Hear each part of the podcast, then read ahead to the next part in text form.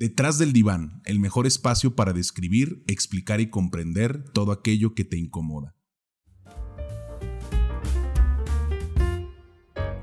Bueno, pues el episodio de hoy se titula El vínculo íntimo que existe entre la esperanza y el conformismo.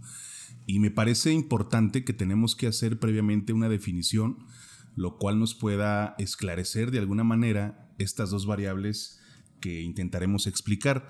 Y voy a iniciar con la diferencia que existe entre ser conforme y ser conformista.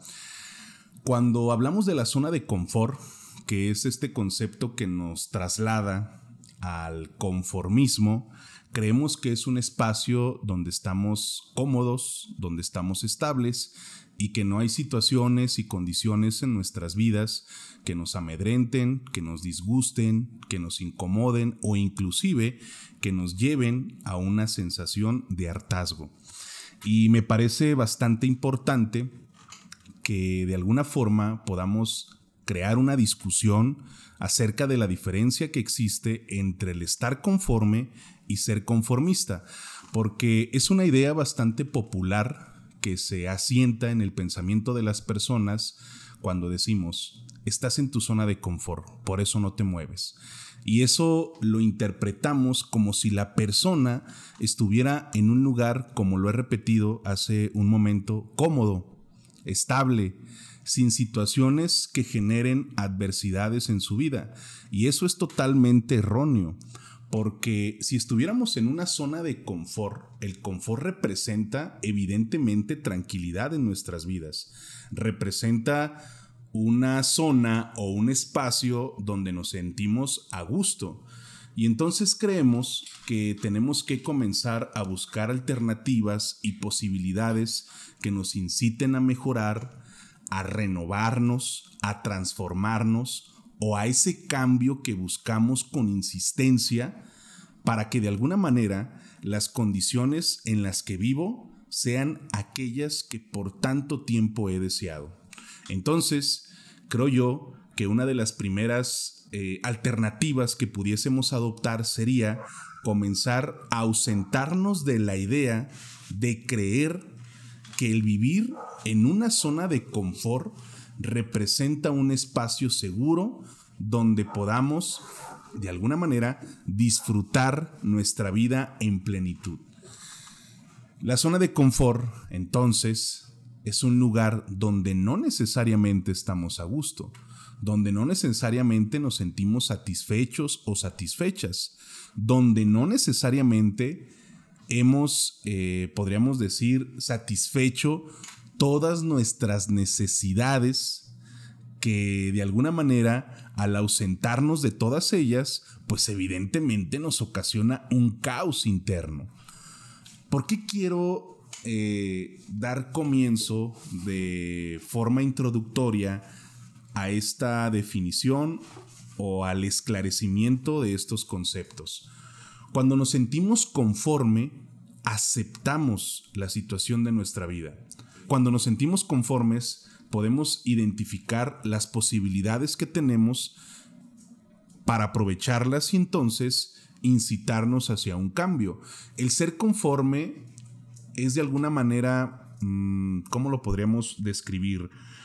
Como el, el incesante trabajo de ver alternativas que nos inciten a esa transformación. ¿Y qué quiero decir con esto?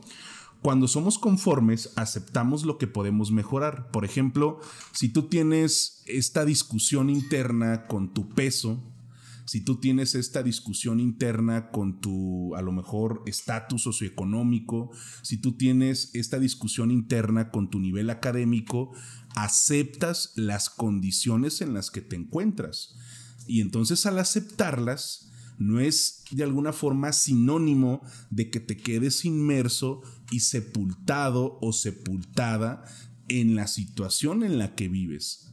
Todo lo contrario, vas a comenzar a hacer uso de todos los elementos que están a tu alrededor para que estos puedan ser explotados y como un vehículo te lleven a la autorrealización. Pero aunque parezca muy sencillo, en este momento que lo estamos compartiendo, evidentemente pues se hace un proceso y un trabajo continuo de todos los días. Cuando somos conformistas, no hay alternativas ni posibilidades que impacten en nuestro presente para que podamos cambiar las circunstancias en las cuales nos relacionamos o interactuamos. Y hablo de todos los aspectos que de alguna forma definen el desarrollo íntegro de los seres humanos.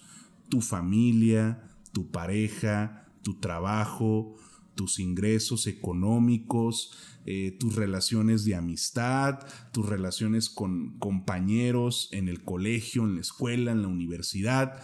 Y entonces comenzamos a hundirnos en ese conformismo. ¿Por qué? Porque la culpa comienza a sobreponerse en esa situación. Y la culpa evidentemente pues es un concepto totalmente distinto, antagónico a lo que sería la responsabilidad, porque la culpa no nos hace conscientes de lo que podemos mejorar. Todo lo contrario, creemos que el presente que vivimos es la consecuencia de las decisiones que alguien más tomó por nosotros. Por ejemplo, el gobierno, tu papá, tu mamá, tu pareja, eh, las amistades que quizá desde tu propia percepción han influido en ti para que tomes esas decisiones que te han llevado a esa situación donde vives incómodo o incómoda. Entonces, para hacer énfasis y darle un realce al tema, el vínculo íntimo entre la esperanza y el conformismo es el siguiente. Cuando nosotros queremos cambiar y estamos deseosos de transformar nuestra vida, en ocasiones, al evadir la responsabilidad que está frente a nosotros o nosotras, nos anclamos, nos resguardamos o albergamos en la esperanza. Y si hacemos un análisis eh, minucioso de lo que es la esperanza, por ejemplo, en algunas culturas occidentales y en algunas comunidades religiosas, la esperanza se torna como algo que habrá de suceder, pero que no necesariamente depende de mí o depende de ti. Por ejemplo, habrá de acontecer algún fenómeno, algún suceso, habrá de llegar algo o habrá de irse algo, pero yo no estoy involucrado o involucrada directamente en que ese fenómeno, suceso, acontezca. Yo puedo tener la esperanza, por ejemplo, de que este 2021 la pandemia ya no esté presente pero evidentemente eso no depende de mí. Y entonces vivo con ese deseo, vivo con ese anhelo, depositando todas mis expectativas personales en ese fenómeno, el cual yo no puedo de alguna forma protagonizar. Y esto se vuelve un problema porque al acontecer de dicho fenómeno comenzamos a adherir objetivos y metas de nuestra propia vida. Por ejemplo, cuando la pandemia termine, ahora sí estudiaré mi carrera universitaria. Cuando la pandemia termine, me pondré a hacer ejercicio. Cuando la pandemia termine, voy a vamos a pensar a emprender un negocio. Cuando la pandemia termine voy a viajar, cuando la pandemia termine voy a crear otros hábitos que mejoren el estilo de vida que estoy llevando y evidentemente nos anclamos a esa esperanza. Entonces es muy curioso que cuando vivimos albergados en esa esperanza, lo más ácido y riesgoso que puede preceder a esa condición humana en la que nos podemos encontrar es que nos volvamos conformistas y entonces podemos quedarnos ahí por muchísimos días, muchísimos meses, muchísimos años, petrificados, hundiéndonos cada día más sin observar las alternativas de cambio y posibilidades de mejora que pueden estar frente a nosotros. De hecho, a partir de esto podríamos cuestionarnos por qué cuando queremos renovar aspectos en nuestra vida solemos saturarnos de tareas y de actividades.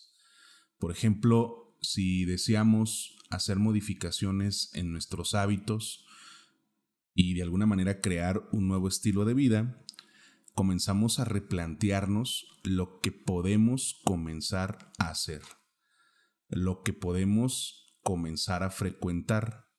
Y entonces nos saturamos de esas labores que de alguna manera, a corto o a mediano plazo, habrán de garantizar el autosabotaje.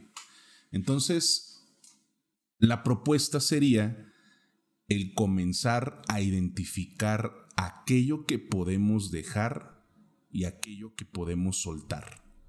Y quiero esto describirlo a través de un ejemplo muy sencillo.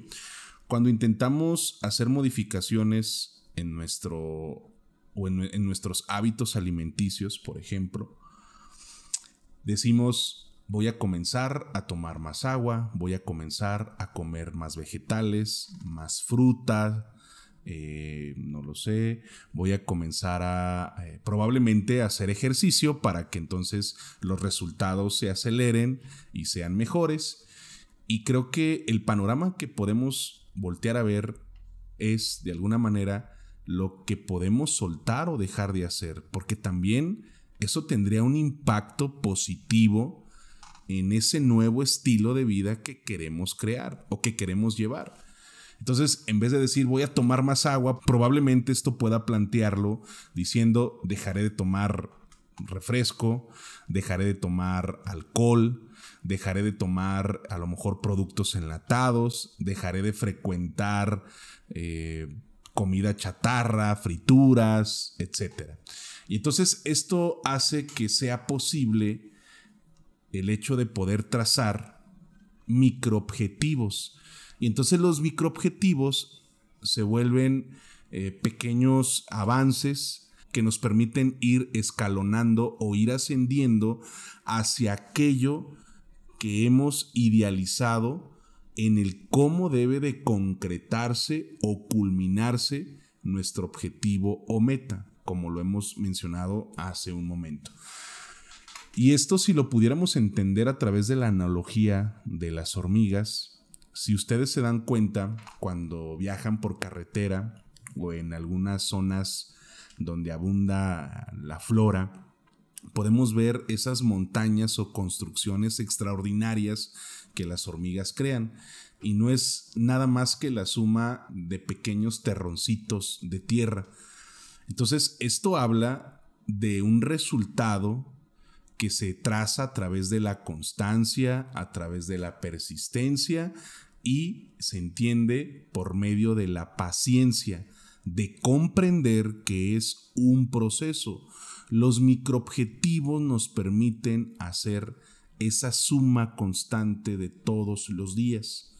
Entonces, si hacemos una especie de introspección en este momento y podemos identificar en dónde estoy anclado o anclada, sujeto en la esperanza que tenemos para que algo suceda y cambie nuestra vida, o quizá esa misma esperanza ya me llevó a un conformismo, a culpar a agentes externos a mí y de alguna manera creer que la condición en la que me encuentro es el resultado de las decisiones que alguien más tomó.